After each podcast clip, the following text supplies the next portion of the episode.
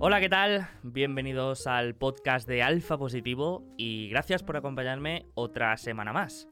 Hoy tenemos una charla muy interesante sobre un tema que no solemos tratar en este podcast, pero que estoy seguro que puede ser de gran utilidad para todo el mundo. Y es que en este episodio vamos a hablar de hábitos y de productividad, pero sobre todo de hábitos y de productividad inteligente, que ahora vamos a ver a qué nos referimos con esto. Y para hablar de todo esto me acompaña una de las personas con más experiencia y pensamiento crítico sobre esta materia que conozco. Él es Carlos Rojo y es el fundador de Perfect Leads, una agencia de publicidad digital, y también el creador del blog Habitocracia, en el que se pueden encontrar artículos de gran calidad sobre esta temática de la que vamos a hablar y que estoy seguro que te puedes llevar ideas que literalmente pueden cambiar tu vida y la manera en la que piensas sobre el trabajo. Pero antes de empezar a hablar de hábitos, de productividad y de trabajo inteligente, permíteme comentar un breve mensaje de nuestro patrocinador, que seguro que ya conoces, la aplicación Quarter. Si la conoces, estoy seguro que ya estás disfrutando de todo lo que puedes encontrar dentro y ya forma parte de tu proceso de inversión. Y si no la conoces, te recomiendo que le des una oportunidad y la descargues en tu móvil. ¿Por qué te digo esto? Porque con la aplicación Quarter tendrás acceso a las presentaciones y llamadas con los accionistas de cualquier empresa en los mayores mercados cotizados. Pero lo mejor de todo es que es 100% gratuita. Así que no hay excusas. Descárgate la app y empieza a escuchar las últimas conference call de empresas como Netflix, Tesla o Nestlé. Y ahora ya sí, empezamos.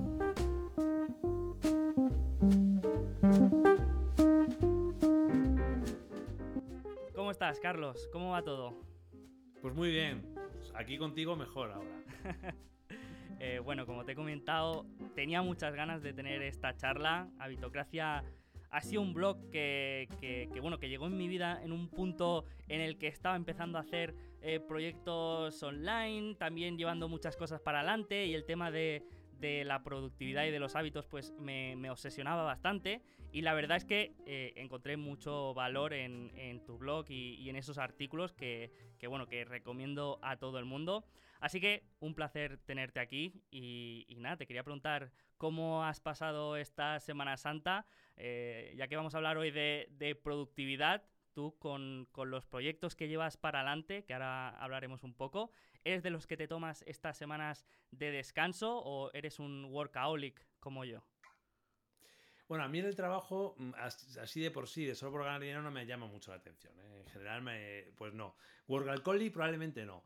Eh, pero que realmente esté todo el día desarrollando y dedicando mucho tiempo a mis proyectos continuamente, continuamente. De hecho, pues es lo típico que te levantas hasta por la noche a ir al servicio y coges un post-it. Esto me pasa a mí todos los días. Entonces, esta Semana Santa que he tenido la... Nos hemos quedado aquí en Madrid, eh, porque habíamos salido la semana anterior y, saldré ahora la semana siguiente. Eh, bueno, me he quedado por lo típico que no he cogido un viaje, no ha sido por otro motivo, porque no había cogido ningún viaje y nos hemos quedado pues la he aprovechado pues para, eso, para escribir, para salir por Madrid, que había poca gente, y para organizar ideas. Y, sí, ha sido muy productivo porque, porque todos los proyectos que llevo ahora mismo están en un, proceso de ebullición, de ebullición, de cambio, de cambio de, ya sabes lo que dicen siempre, ¿no? O sea, cambia para quedarte igual, ¿no? Cambia para, para estar siempre igual. Y ahora todo está, tengo todos los proyectos ahí revolucionados. Es que eh, justamente hay, hay, un artículo que, me gustó bastante que hablaba de, la importancia de tomar vacaciones de ti mismo y de cambiar de pues una semana quizá de, parar en seco y dejar de pensar eh, en, todo eso. Pero yo reconozco que, en algunos casos es, prácticamente imposible. Y, y yo hace, hace unos años que empecé a escuchar esta idea de, que realmente uno de los problemas de, la sociedad es que la gente no, alcanzaba, digamos, el potencial que tenía, por ejemplo, en, el trabajo, ¿no? Y con, este tema de las vacaciones y, de los calendarios laborales, no sé si estás un poco de acuerdo conmigo, pero tengo esta sensación de que este mm, calendario de 11 meses al año, trabajando de lunes a viernes, 8 horas eh, a la semana y, que para todo el mundo sea igual y, que sea... Ahora está un poco cambiando, ¿no? Y también con el tema de, trabajo, del trabajo desde casa y todo esto se está flexibilizando, ¿no? Pero todavía eh, el calendario y, el horario laboral es como muy, muy rígido. Tú como trabajador y también como, como jefe, ¿crees que es un modelo anticuado? ¿En, vuestra agencia lo intentáis adaptar de, alguna manera o cómo ves esto? Bueno, yo creo que la sociedad en general va mucho por detrás, en general, de, de, las, de las opciones que tiene. ¿no? Esto pasa tanto en la educación como pasa en el trabajo quiero decirte, el modelo que llevamos de, intercambiar tiempo por dinero, que básicamente es esto, ¿no? O, un modelo completamente dopado ahora mismo, donde parece que estar más ocupado, ¿no? Esto tronca con la productividad, es hacer más cosas, cuando es justo exactamente lo contrario, pues, eh, pues lo que produce es un, estar continuamente em, preocupado, en un estado de ansiedad, eh, con, un, con un, produciendo muy poco eh, y pasando un tiempo completamente innecesario, desde mi punto de vista. Entonces, claro, pasa con la educación, que va mucho más atrás, y con el trabajo ya no te cuento. Con el trabajo en una economía digital, donde realmente lo importante es, son los proyectos, el trabajo de foco, no tanto el tiempo. Eh, pues estar en esta carrera todavía o en esta presencialidad absoluta que todavía quieren algunas empresas, pues es un poco no, no aprovechar los, los beneficios que tiene esta economía digital. Que por otro lado tiene contrapartidas muy negativas. ¿eh? Entonces, para mí es un modelo completamente obsoleto. Y yo trato de, eh, también tener esa plasticidad neuronal para, entender que, todo esto son creencias.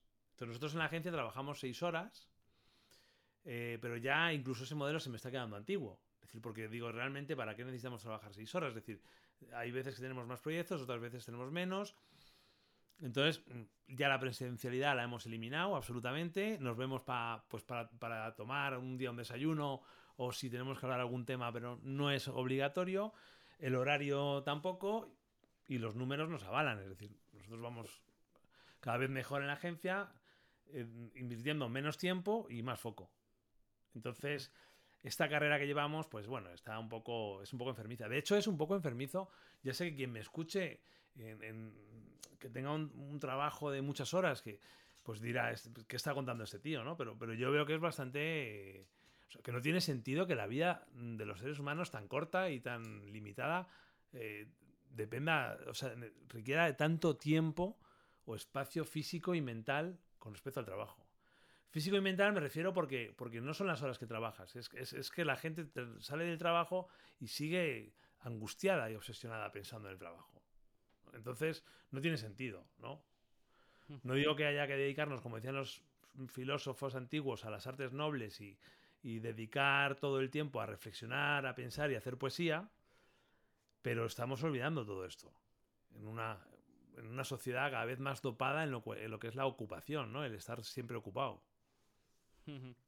Sí, yo, yo creo que también a raíz de, los confinamientos y, de la pandemia, yo creo que por una parte ha sido positivo en el sentido de que nos ha puesto delante que quizá no necesitamos esa presencialidad, ese sistema de, oficina clásico que hemos tenido en todos, eh, en casi todos los ámbitos, que, sí que en muchos casos era necesario, pero hemos visto que, a día de hoy también se puede desarrollar mm, el mismo trabajo desde cualquier parte.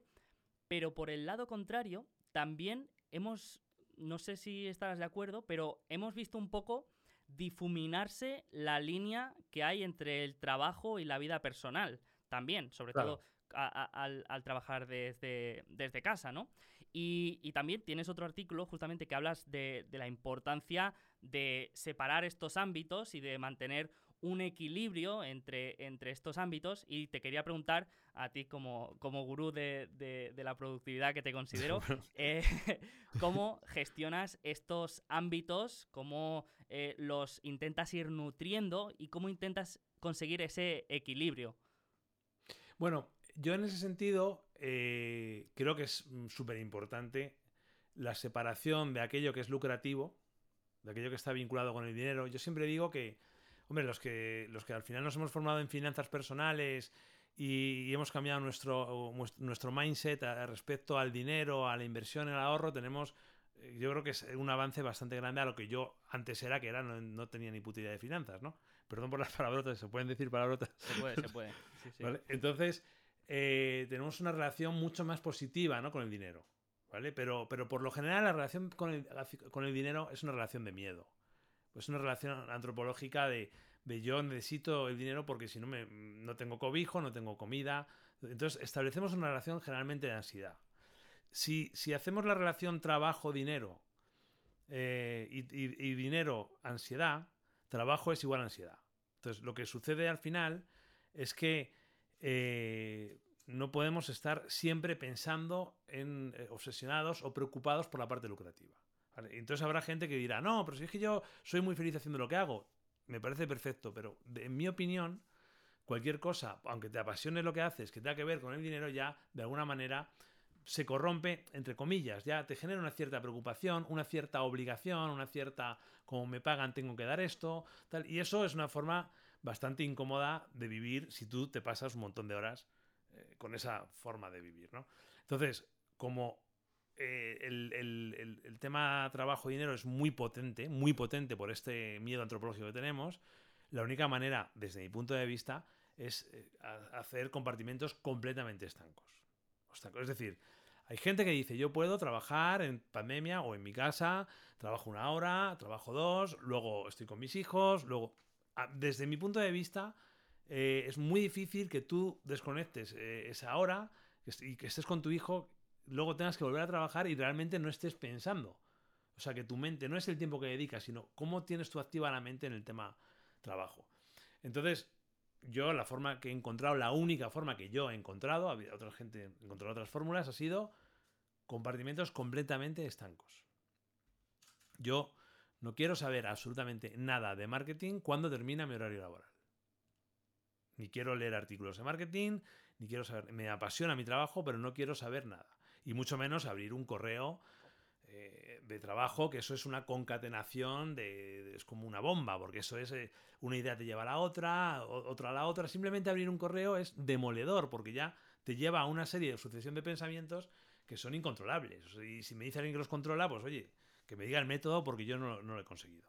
Entonces, yo soy tan compartimentos estancos como que tengo dos correos separados. Yo esto de los hábitos y de divulgar sobre este tema es un tema de hobby y como verás lo tengo en otro correo. Si la gente me pregunta sobre tema de trabajo, son correos separados, no, no los mezclo nunca, no mezclo contextos. Si un amigo me dice, oye, ayúdame con el marketing, le digo, por las mañanas, en mi horario, nunca por la tarde, es decir, compartimentos estancos. Es la única forma que yo he encontrado para no dejar la mente libre, vagando mm, y pensando acerca de trabajo, ansiedad, etcétera, etcétera. A lo mejor otra persona... Fíjate que yo hablo de lo lucrativo, no hablo de, lo que te guste hacer o lo que no te guste hacer. Probablemente, yo por ejemplo, esto voy a hacer un curso dentro de eh, septiembre, haré un curso de esto porque mucha gente me lo ha pedido y lo voy a cobrar. Probablemente cuando empiece, cuando entre el dinero ya me empiece a perder un poco de gracia todo esto, ¿sabes? Hasta llevo años haciéndolo de manera no lucrativa, ¿no? Y probablemente diga, bueno, pues esto ya no es tan divertido. a pesar de trabajar lo mismo. Me ha, recordado a, esto, bueno, esto lo comentaba el profesor Galloway, que es un profesor bastante famoso eh, de, Estados Unidos, que decía que uno de los mayores eh, errores o uno de los peores consejos que te pueden dar es el de eh, trabaja en aquello que amas porque, porque al final lo acabarás odiando, ¿no? Porque cuando se vuelve lucrativo ya eh, empiezan a entrar otros factores y, bueno, y, cambia bastante la película, ¿no? Entonces, eh, se, bueno, él sostiene que es mucho mejor trabajar en aquello que eres bueno, ¿no? Aquello que se te da bien y en aquello que, puedes destacar de, de alguna manera. Y como sabes, pues hoy, hoy quiero hablar de productividad y de, hábitos, que es un tema que, me encanta y, que le pongo mucha atención y que, como hemos comentado, es que es aplicable a cualquier ámbito, independientemente de, lo, que, de lo que hagas y de tu, de tu profesión. Pero esto es un podcast de inversión y quería aprovechar que tenemos un profesional de, la publicidad digital. Eh, si no me equivoco, vuestra agencia está especializada en la publicidad PPC, que es Pay Per Click. Y, sí, en medios de quería... pago. Captación de a través de medios de pago. Perfecto. Y quería aprovechar eh, em, esta oportunidad, ya que nosotros solemos hablar bastante de, del entorno empresarial y hemos hablado bastante de Facebook y, de Google, para que nos explicaras un poco por encima en qué consiste este sistema, por qué os especializáis eh, eh, en esto y, luego también para que nos expliques un poco cómo ves la evolución a futuro, cómo ha afectado un poco estos cambios, por ejemplo, que ha implementado Apple en, estas empresas y si nos puedes contar un poco tu, visión. Muy bien. Voy a tratar de resumir, ¿eh? porque vamos a ver, nosotros eh, nos dimos cuenta que el mercado digital era tan complejo que, tener una agencia 360 o hacer un poco todo no tenía ningún sentido porque, porque era imposible hacerlo todo bien. Entonces, em, yo decidí hacer un posicionamiento estratégico eh, que al final, que a todo lo pasado me ha salido muy bien. Podía haberme salido como el culo. A lo mejor podía haber dedicado solo a ads y no haber. Eh, y, aquello no haber funcionado, ¿no? Pero, pero había suficiente mercado, suficiente crecimiento y suficiente evolución y era suficientemente complejo eh, el sector para que ni siquiera nosotros lo podamos abarcar a la perfección como para que tenía una justificación de nicho. Eh, básicamente, mm, lo que está pasando ahora mismo, o sea, lógicamente tú tienes que ir rehaciendo tu empresa y reposicionándote. Una de las cosas estas convulsas que te digo es que ahora estamos un poco haciendo, estoy haciendo un ejercicio de reposicionamiento de la agencia, ¿no? Porque vamos a seguir siendo agencia de, ads, ¿no? Necesita, la gente necesita dentro de sus estrategias un buen profesional de ads. Y lo que nosotros nos hemos encontrado es que ni siquiera en empresas con un departamento de ads tienen el expertise que, puedes tener después de llevar 15 años haciendo esto y gestionando varios millones de euros al año, ¿no? En cuanto a ver cómo reaccionan los algoritmos, cómo funcionan, tener experiencias pasadas de, de otros negocios, ¿no? Lo que sucede es que ahora los algoritmos están mm, descontrolados. O sea, esta es la realidad. Entonces, eh, una de las cosas, o sea, cada vez es más difícil todavía todo esto, porque ahora no te tienes que enfrentar solamente a un, a un tema estratégico de cómo enfoco las campañas, las audiencias, los copies, las creatividades, los embudos de, marketing, sino que además tienes que, que, mm, enfrentarte a, los algoritmos. Entonces los algoritmos, seguro que a mí me van a despedir de Google y Facebook, pero a, mí no me pagan directamente, a mí me pagan mis clientes, eh, pues cada vez tienen, barren más para casa. Barren más para casa y te soy sincero, y, además hacen un proceso de evangelización tremendo de, para intentar, para vender sus, sus estrategias de automatización, déjanos en nuestras manos, déjalo todo al Big Data. Eh, y, al final lo que sucede es que tú pierdes absolutamente el control si haces todo esto. Por otro lado, te penalizan. Si, no lo haces, entonces es, como una guerra. Eh, efectivamente ha habido un cambio importante desde la implementación del, del iOS en, en Facebook eh, del, tema este. Ha habido cambios importantes con el tema de la, de la protección de datos y todo esto, pero en mi opinión, en mi opinión, todo esto está sirviendo para que estas plataformas se aprovechen para tomar ese, ese control, ¿no?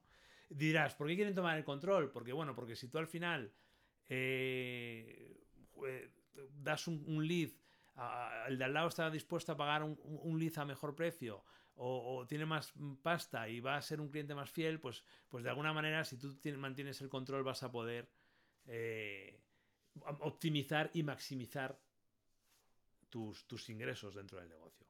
Entonces, ese sector está muy revolucionado, ¿no? Es una, ahora mismo es una lucha que requiere más que aprendizaje, porque realmente tú no vas a aprender mucho con sus manuales o con sus recomendaciones, sino que es más bien una cuestión de prueba y error. Haber tenido un montón de, campañas activas, ver cuáles funcionan, cuáles no, hablar con gente del sector con la que tengas confianza, que es un sector muy hermético también, y, está en ese momento de revolución.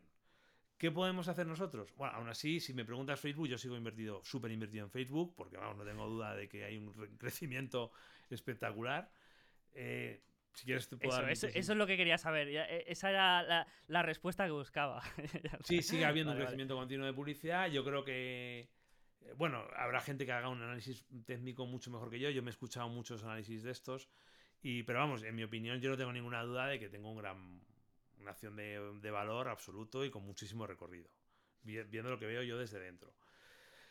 Y, bueno, ¿cómo está pivotando el sector? Y ya te, respondo a eso. Pues nosotros nos estamos preocupando cada vez más de, de, eh, entender todos los procesos y todo el entorno que interviene en la creación de, valor. Es decir, ya, sea eh, la captación de un lead o, que se produzca una tienda online. Nosotros hicimos un doble posicionamiento, también descartamos las tiendas online y los e-commerce para ser especialistas en captación de leads, es decir, en empresas de servicios. B2B eh, o B2C y, no hacemos e-commerce tampoco, es decir, es un reposicionamiento. Nos preocupamos cada vez más por controlar todos los entornos, o sea, eh, los KPIs no solamente de, optimización, perdona que me pierda en términos técnicos, no solamente los indicadores eh, de, publicitarios, sino también los indicadores comerciales y de negocio. Entonces, cada vez tenemos un, conocimiento y un expertise mayor de, toda, de todo el embudo, ¿no? De, de cómo influye una buena landing, el, UX de la landing, el copywriting, eh, para aumentar la tasa de conversión de visita a, formulario, cómo luego ese formulario lo cogen los comerciales y se hace un scoring eh, dentro del equipo comercial, cómo se hace un nurturing si, lo que estás haciendo es coger un, un, mail y luego a través de un lead magnet o un proceso de email marketing lo vas calentando, pues cada vez estamos más estamos dando un, viraje, digamos, a una agencia eh, más de, mm, automatización de ventas y automación de marketing, siempre con, siendo el modelo T, este que habla tanto Fernando, ¿no? Siendo siempre especialistas en ads, pero sin descuidar el discurso global. Vamos, al final lo único que nos interesa es que la gente gane pasta con sus proyectos. Ya está. Me he enrollado para decir solo esto. Totalmente. Y, y por la parte de la demanda, ¿has visto cada vez un interés mayor de, empresas por este tipo de, publicidad? ¿Estás viendo, eh, trabajáis más con empresas eh, pequeñas y medianas, cada vez con más grandes? ¿Cómo ves esta parte de la demanda? Nosotros tenemos clientes de todos los tamaños. Eh, tenemos desde presupuestos, para que te das una idea, de 1.000 euros al mes hasta presupuestos de 70.000, 80.000 euros al mes en inversión publicitaria. lo importante es que el proyecto esté bien enfocado y que, esté bien. La demanda, eh, sí es verdad que nos vamos nosotros, nos vamos, dando cuenta que, cada vez nos apetece menos eh, entrar en empresas, en empresas que todavía no estén, tengan una mínima madurez con el tema del marketing. Porque no estamos nosotros para explicar ahora pues que tiene que tener un CRM, que, que necesitas trabajar la landing. Y entonces cada vez, sinceramente, a mí me da cada vez más pereza eh, coger proyectos que estén, que estén poco enfocados. Eh, también es verdad que tenemos demanda suficiente porque mi modelo es un modelo de empresa pequeñita, que somos seis personas trabajando, somos todos senior, eh, con un tiempo limitado y a mí no me interesa coger muchos proyectos, a mí me interesa aportar mucho valor. Y entonces lo que sí nos cuesta es encontrar ese cliente formado, que, que entiende que lo que quiere, que sabe lo que quiere, que ya trabaja un poco la automatización en marketing, eso sí nos está costando gastarle. El resto vienen muchos, pero que, al final no, pueden ser clientes de la agencia. Y de nuevo tienes que hacer un esfuerzo de posicionamiento, ¿no? Porque, porque si no te posicionas, yo creo que tú te puedes ir mal o bien, pero en los negocios, como no coges un posicionamiento, al final estás fuera del mercado. Hay que arriesgarse. Vaya rollo te he soltado. ¿eh? no, no, eh, me, ha gustado porque, porque hablamos mucho de, de, esta, de este tipo de empresas, ¿no? De, Facebook hemos hablado bastante aquí en este, en este podcast y sobre todo me interesaba porque creo que desde la parte inversora siempre se ha visto de una manera errónea a, este tipo de empresas porque cuando hablamos de publicidad siempre pensamos en, un, en una industria cíclica. Eh, que, es un gasto que tienen las empresas que cuando hay crisis o cuando vienen eh, un poco de reducción de ventas, es ese gasto que las empresas se quitan. Pero en este caso, yo creo que tú lo puedes explicar mejor, que este tipo de, de inversión en marketing es, digamos, eh, necesaria para estas empresas para vender. Sobre todo, diría que en el caso del pay-per-click son eh, casi más necesarias, ¿no? Y que forma parte de su proceso de venta y que no es un gasto de marketing, digamos, de marca ni, de posicionamiento, sino que es un gasto, digamos, de, performance, ¿no? De, de resultado. Claro, yo cuando hay un empresario que confunde gasto con inversión en marketing, en publicidad, yo a esos empresarios les llamo empresarios sin fronteras, digo, porque vamos, digo, ¿cuál es la visión de un empresario que cuando le va mal decide cortar el marketing? Vamos, es completamente ridículo. Entonces, claro, pero ahí está un poco el conocimiento y el nivel de madurez que hablamos que se va consiguiendo. Es decir, ya, ya no hablamos solo de publicidad, estamos hablando de acciones de marketing. Estamos hablando de, marketing, publicidad, ventas, comercial, modelo de negocio, y está cada vez todo más, más automatizado y más relacionado, ¿no? Entonces, si tú no tienes un plan de marketing, o pues, pues olvídate, apaga y vámonos, a no ser que seas, bueno, hay algunos modelos de negocio que no lo precisan, pero pocos modelos de negocio. Entonces, claro, el tema está en que la prueba está en que nosotros en pandemia no hemos bajado en facturación. De hecho, el año de la pandemia facturamos un 5% más. Hubo empresas que efectivamente tuvieron problemas, intentamos echarles una mano, unos nos lo agradecieron más, otros menos, eh, pero, pero en el cómputo global eh, nosotros tuvimos un 5% más de facturación, que para mí es un éxito para ser el año de la pandemia, ¿no? Por lo cual, ¿por qué? Porque, las, porque efectivamente sectores como tema turismo y tal, trabajábamos también con una aerolínea, los temas de había bajado mucho, pero luego a cambio de eso se potenciaron muchísimo el e-learning. Nosotros somos muy especialistas en, en proyectos formativos. Tenemos uno de nuestro core de negocio principal son es la formación de todo tipo, ¿no? Desde MBAs y universidades grandes hasta hasta infoproductos. Ese es un poco nuestro core, ¿no?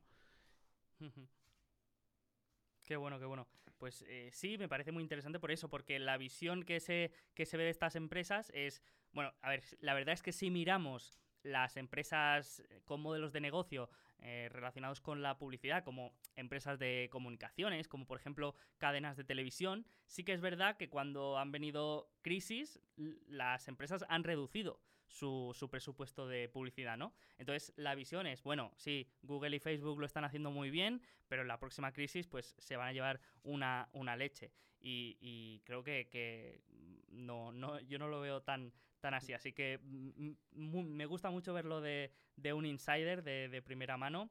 Así que, no, no, me, ha parecido muy interesante.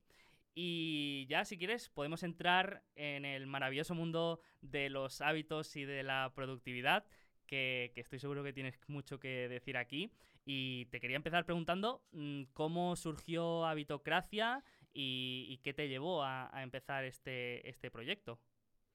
Pues mira, empezó de la manera más absurda. Mm, recuerdo que estaba haciendo un curso de CRO, de Conversion Rate, de temas míos de, marketing de la agencia, y había un, hombre que se llama Antonio Ancos, eh, que desde aquí le mando un saludo porque, porque seguro que escuchará este podcast, y que es un ingeniero de SAP. Y, tomando cafés, pues, pues le contaba, oye, pues yo hago esto, yo me organizo de esta manera, desde hace un montón de años hago de esta manera. Y me dijo el día, oye, ¿y por qué todo esto que es tan interesante, por qué no se lo cuentas a alguien? me dijo, y yo entonces le dije, bueno, pues no había pensado, la verdad que no. y entonces me puse en contacto con otro amigo suyo, que ¿quién fue? creo que era Raúl, eh, Raúl, Raúl, que sí, creo que era Raúl, otro podcaster y, entonces me llamó al podcast y entonces fue el primer podcast que hice. Y, de esto de, de Oca a Oca, tiro porque me toca, pues, pues gente que te escuchaba en un podcast se llama. Yo es completamente orgánico, o sea, yo no he hecho ni publicidad, ni me he autopromocionado, no he hecho absolutamente nada. De hecho, me gusta que sea como, como oye, pues mira, ahora me has llamado tú y luego me llamará otra persona, lo voy haciendo un poco de orgánico, ¿no? Pero claro, a raíz de iniciar todo ese proyecto, yo empecé a escribir muchísimo, empecé a a, organizar las ideas. Cada podcast en el que yo iba me servía también para seguir organizando más mis ideas. Fui a dar alguna formación que en concreto las di en Google y, en Facebook, en, las empresas estas, alguna formación de productividad, pues un poco así casual que salió. Eh, y, y, poco a poco el proyecto ha ido creciendo. Y, pero ha ido creciendo en el sentido de que no es que tenga mucha repercusión, por no decir ninguna, mi proyecto, pero sí ha ido creciendo a nivel de que yo he trabajado mucho mi proyecto a nivel interno. Y, ahora sí me doy cuenta que tengo ahí un proyecto, ¿no? que tengo un curso, tengo un libro, que tengo eh, algo que no es un refrito solo de ideas, ¿no? que hay mucha influencia, sino que tengo pues, algo que contar porque parece que a la gente os gusta, o, a, algunos locos parece que lo que os digo sirve para algo, ¿no? que no solo me sirve a mí. ¿no? Y, así, y, tengo muchas ganas de, pues, de efectivamente, voy ordenando todas esas ideas y de contar mi sistema que a mí sí me ha servido para organizar toda mi vida. Pero, de, o sea, hacer un boost, un, un hackeo absoluto para conseguir hacer muchas cosas de una manera mucho más eficiente y mejorar todos los aspectos de mi vida, ¿no? Desde la parte física hasta la parte económica, empresarial, un poco todo. Entonces también es una pena que se quede ahí en el tintero, ¿no? Digo, pues se lo tendré que contar a la gente, ¿no? Al que le interese. Lo que pasa es que siempre intenté hacerlo gratis, ¿eh? Y lo he hecho, y he hecho webinars en las empresas donde las que me han pagado. Eh, pero luego al final me da cuenta que lo gratis tampoco se valora. Entonces, por, si para que la gente haga eh, un curso, si lo paga, seguro que lo va a hacer. Es decir, seguro que va, va a seguir las instrucciones y va a usar mi metodología de productividad. Sí, sí, pues eh, yo te lo recomiendo y, estaré ahí atento cuando salga el, curso o el libro porque es algo que, por una parte nunca paras de aprender y por otra parte yo eh, en concreto pues tengo, estoy seguro que tengo muchas cosas a mejorar. Y te quería preguntar un poco mm, todo lo de lo que hablas en, tanto en el blog como vas a hablar también en el curso y como en, los webinars que, has hecho. Ha sido un poco de tu experiencia probando métodos, te has alimentado también de otros autores, otras referencias en, este mundo que, la verdad que yo creo que es, es uno de los, de los que más eh, libros hay en, en las librerías, temas de productividad, mejora personal y todo esto. ¿Te has alimentado también de, alguno de estos autores? Muchísimo. Yo, o sea, yo desde que era muy pequeño leía mucho. Yo creo que es la, el primer hábito más importante, el de leer, ¿no? Porque, como dice también Fernando en, su libro de Nacidos para Aprender, el, el, aprender, el estar siempre eh, aprendiendo o leyendo, te convierte en otra persona, absolutamente una persona mm, capaz de gestionar tu vida de una manera mucho más eficiente. Entonces yo leía desde muy pequeño. Eh, y entonces yo con esto de los hábitos, de, organizarme mis objetivos anuales y cómo yo me los cumplía, pues pensaba que era una cosa hace 4 o 5 años que lo, que lo hacía. Pero para mi sorpresa, pues hace unos meses, abriendo unas carpetas, descubrí unas, unos apuntes que tenía yo pues cuando tenía 16 o 17 años. Y resulta que ya con 17 años yo ya, yo ya intentaba diseñar metodologías de, productividad. Y me quedé flipado porque cogí los papeles y había un montón de documentos y decía, y esto me puede servir a día de hoy para incorporar. Entonces, de alguna manera es cuando tú te das cuenta que esto es una cosa que, que, todos tenemos la sensación de que hemos venido a contar algo al mundo, ¿no? entonces yo tengo la sensación de que, de que coincide todo esto, ¿no? Cuando, entonces al final surge de una manera muy bonita, pero al mismo tiempo se trabaja, ¿no? Es, es un poco paralelo. Yo escribo mucho, ya te digo, intento, estoy aprendiendo ahora un poco también cómo comunicar mejor, porque te hace falta esa competencia, ¿no? Cómo, cómo usar un poco el copywriting también, cómo el storytelling, eh, cómo usar una serie de herramientas para no soltar un coñazo, sino que sea algo que pueda llegar a la gente, ¿no? Y que le sea, le sea útil. Pero claro, tengo dos perfiles diferentes de gente, ¿eh? O sea, desde la gente que, que no hay que enseñarle nada de equilibrio, sino que tienen que empezar a desarrollar hábitos productivos, y esto es desde cero, o gente muy crack en, su negocio, en el mundo de las finanzas, que lo que tiene es un desequilibrio de la hostia. Entonces son, son dos perfiles muy curiosos y muy diferentes. Al final a mí me sigue más gente de este segundo palo, es gente muy exitosa en su vida, eh, pero que tiene bastante desequilibrio en, el resto de ámbitos, que gente que necesite desde cero empezar a, a construir algo, ¿no? Sí, sí, sí, sí. Qué bueno. Y mm, pues yo en mi caso, mm, justo, justo ahora comentaba que los, la temática de mejora personal y productividad era quizá una de las que más, eh, más estanterías tenía en, las librerías. Y yo creo que es un tema curioso, porque a lo mejor te puedes leer varios libros y que y parecerte mm, que, no aportan nada y que, que estás eh, leyendo eh, cosas sin sentido, pero de golpe encuentras uno que te puede cambiar la vida, ¿no?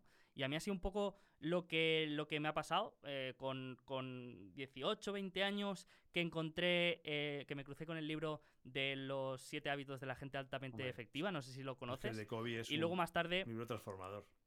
Sí, sí, sí, sí. Y luego más tarde con el de James Clear, que este yo creo que es uno de los, de los más vendidos del mundo a día de hoy.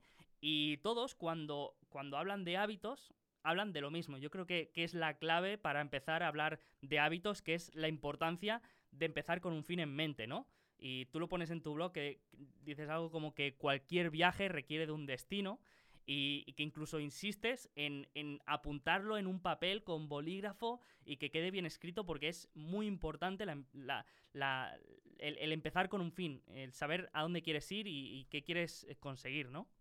Sí, bueno, esto ya se hizo, se hicieron muchos estudios, ¿no? De que efectivamente cuando la gente apuntaba hay muchos de esos estudios eran falsos, ¿eh? porque luego había una literatura inventada de todo esto, de estudios que no existían, pero, pero luego había otros estudios que efectivamente eh, demostraban que, el simple hecho de apuntar lo que querías hacer y apuntar tus objetivos, pues ya te, mm, era súper importante para poder lograrlos, ¿no? tiene su, tiene su sentido también todo esto, ¿no?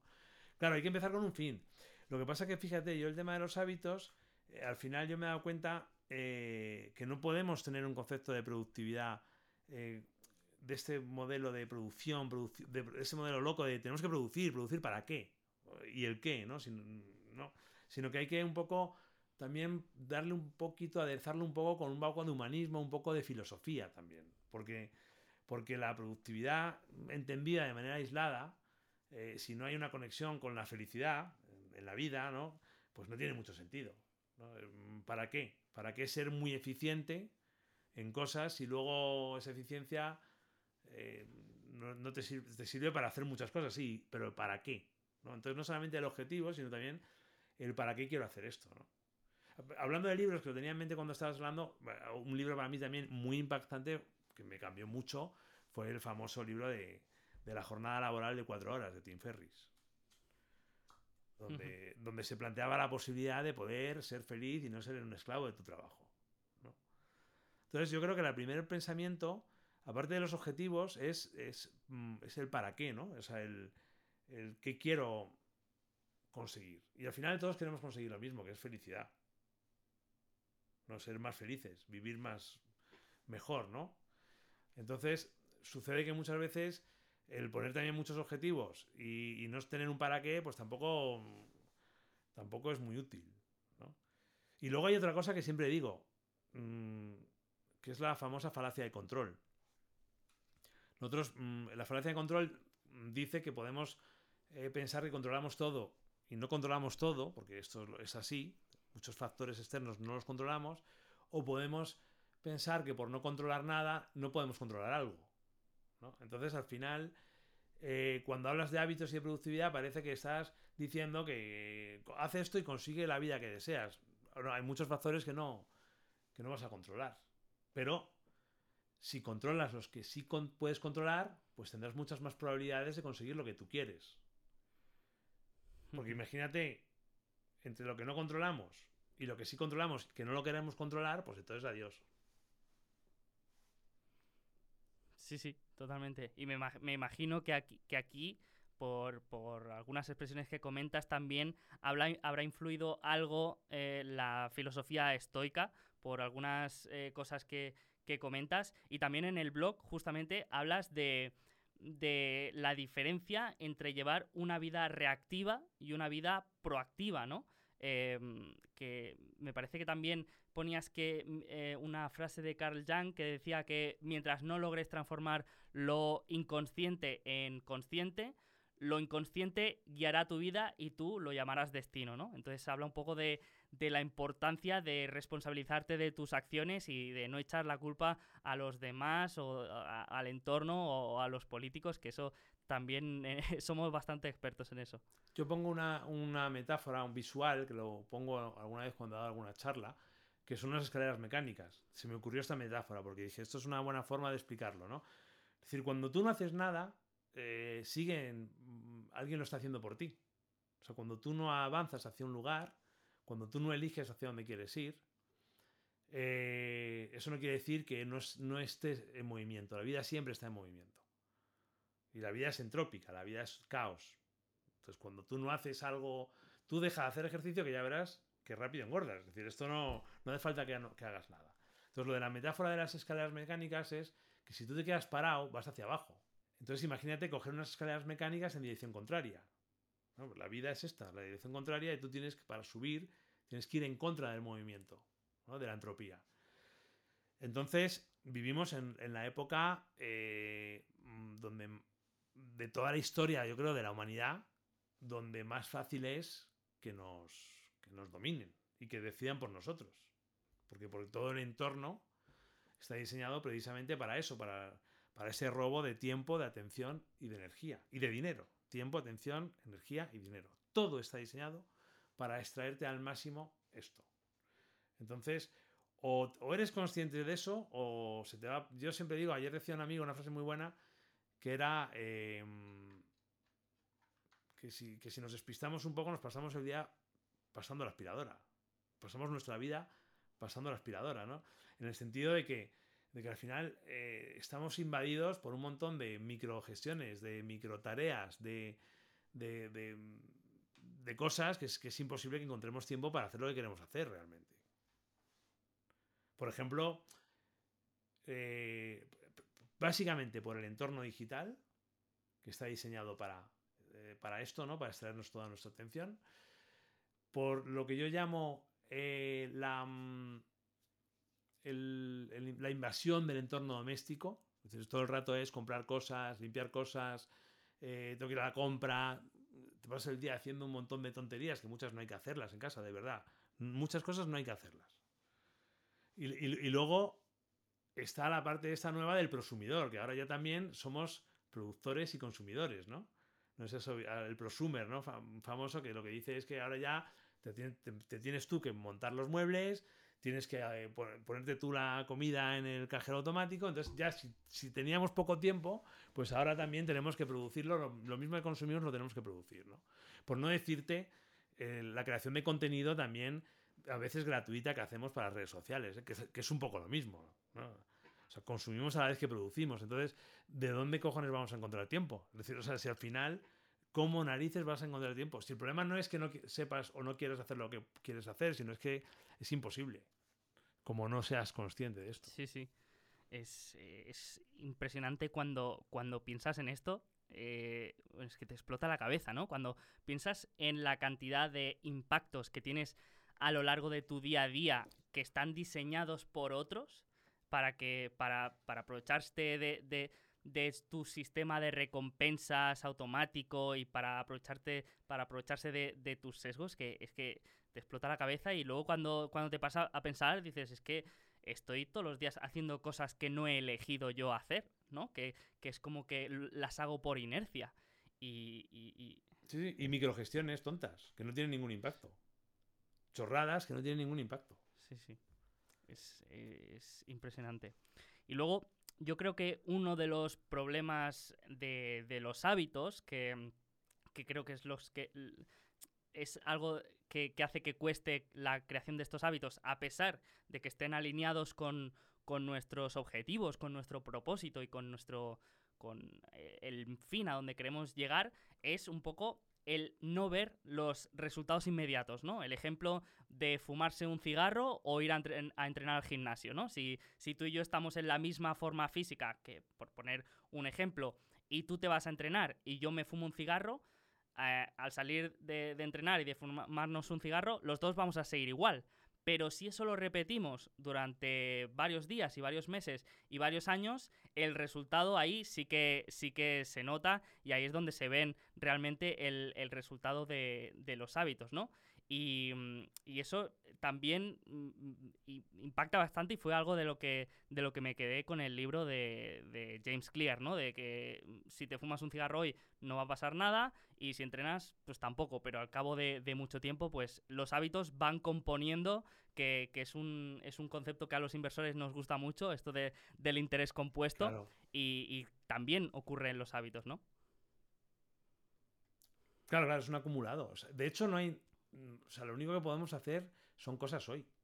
Es que no, no puedes hacer nada más. Tú puedes decir, quiero escribir un libro, pero al final mm, tu hábito es escribo una hora todos los días. Entonces es que al final no hay otra forma, no hay ninguna forma de hacer nada que no sea a través de una acción repetida.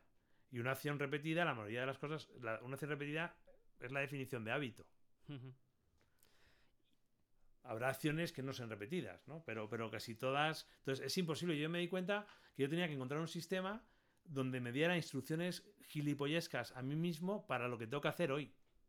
O sea, que el sistema podía ser súper elaborado de cuáles son mis objetivos de vida, los objetivos de este año, eh, cuál es la formación que necesito para saber hacer esto bien, eh, en qué grupos o entornos sociales voy a estar, pero al final si yo no conseguía de todo eso hacer instrucciones para tontos, vamos a, para dummies, es decir, para, yo decir, hoy tengo que hacer esto. Si yo no conseguía traducir eso en, algo que tengo que hacer hoy y ahora, todo eso además, todo eso es filosofía.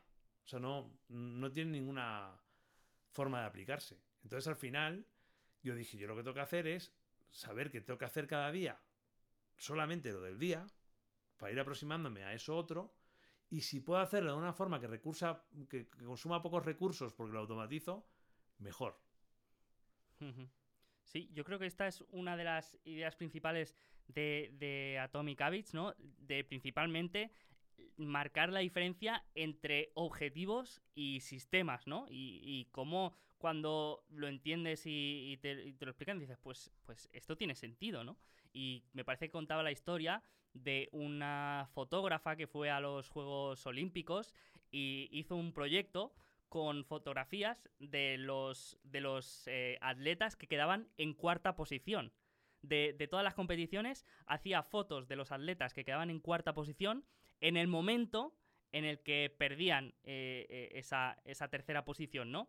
Y, el proyecto un poco reflejaba esta idea de que mm, nuestros objetivos pueden ser unos, pero al final muy pocos. Eh, en el caso del deporte, muy pocos consiguen esos objetivos y que por lo tanto eh, en, algunos ámbitos es quizá más, tiene más sentido eh, tener sistemas que te ayuden a, ir mejorando y que te vayan acercando a tu propósito que no un objetivo que, como tú has dicho antes, no está 100% eh, bajo tu control, ¿no? Y, para mí esa es una de las ideas más, más potentes. Claro, porque los resultados son lo que tú haces más lo que pase. Entonces, entonces eso que pasa, tú no lo controlas.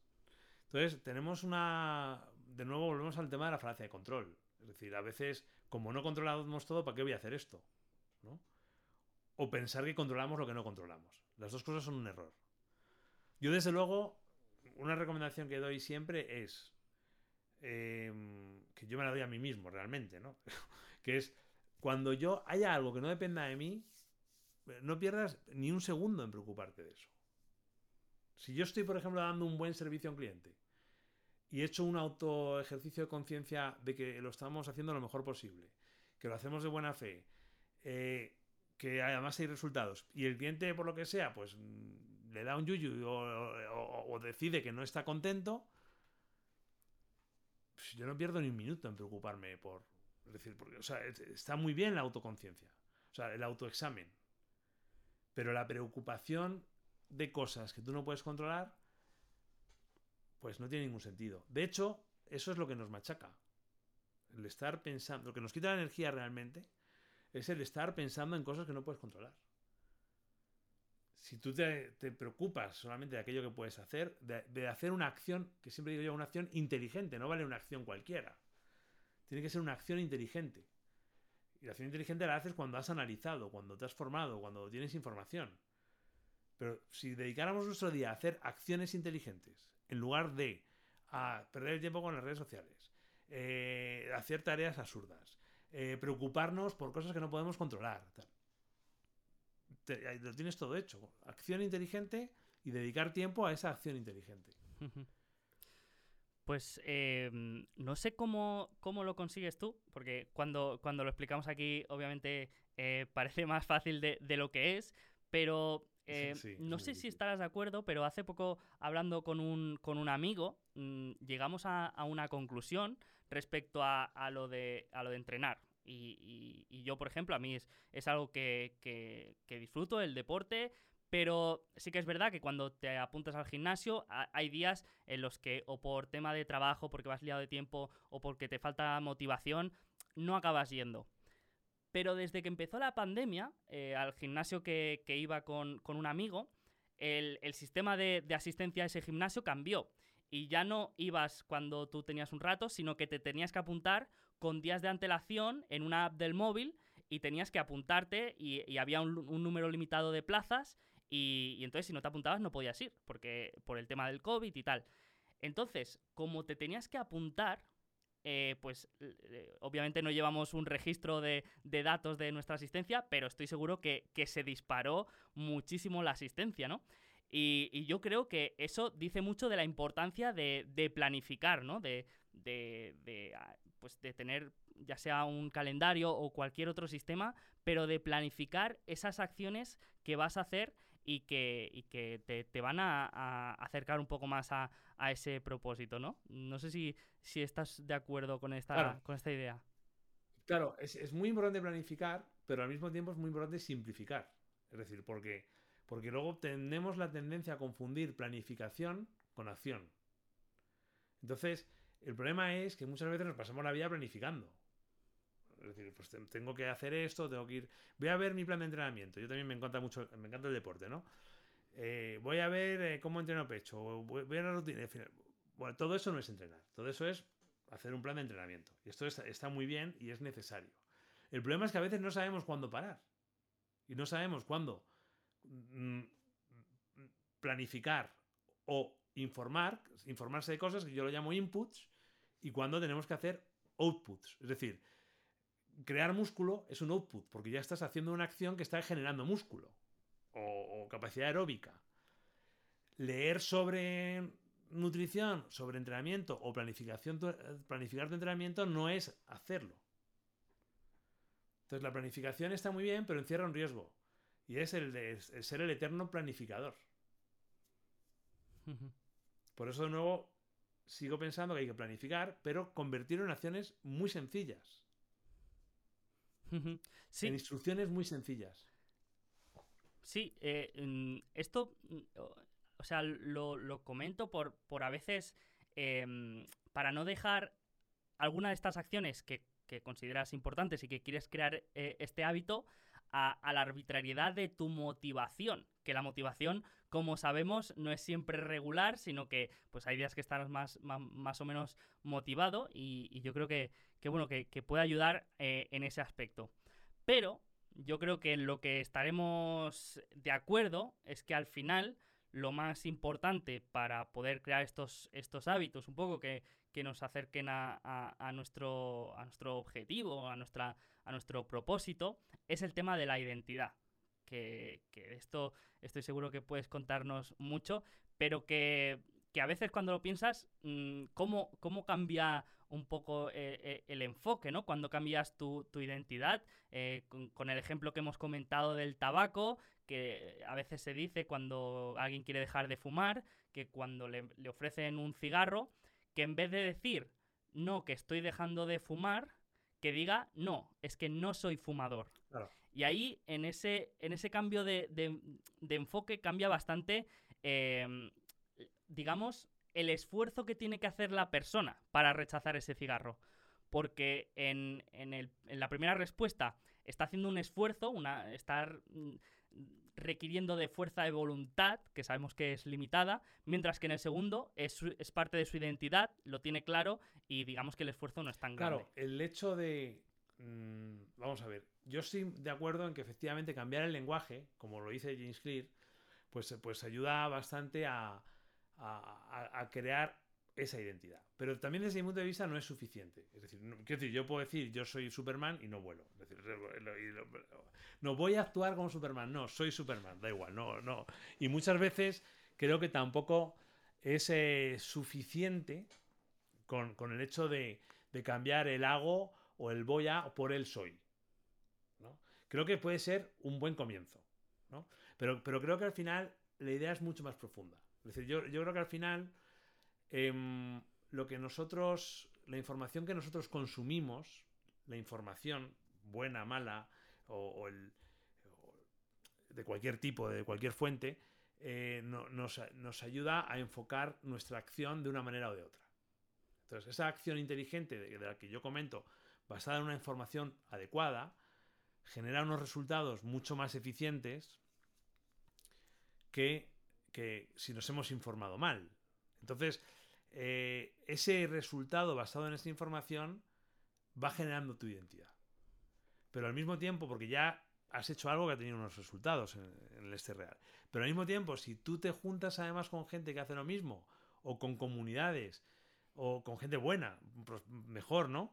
Que sepa hacerlo bien, también se te refuerza tu identidad. Entonces al final, la identidad se va reforzando a través de esta afirmación, está bien, pero al final se va reforzando sobre todo a través de la información que consumimos, de actuar en base a esa información y de generar una comunidad y estar en esa comunidad mmm, que, también comparte ese tipo de, información. Es mucho más complejo y creo que son muchos más factores los que van desarrollando esa identidad.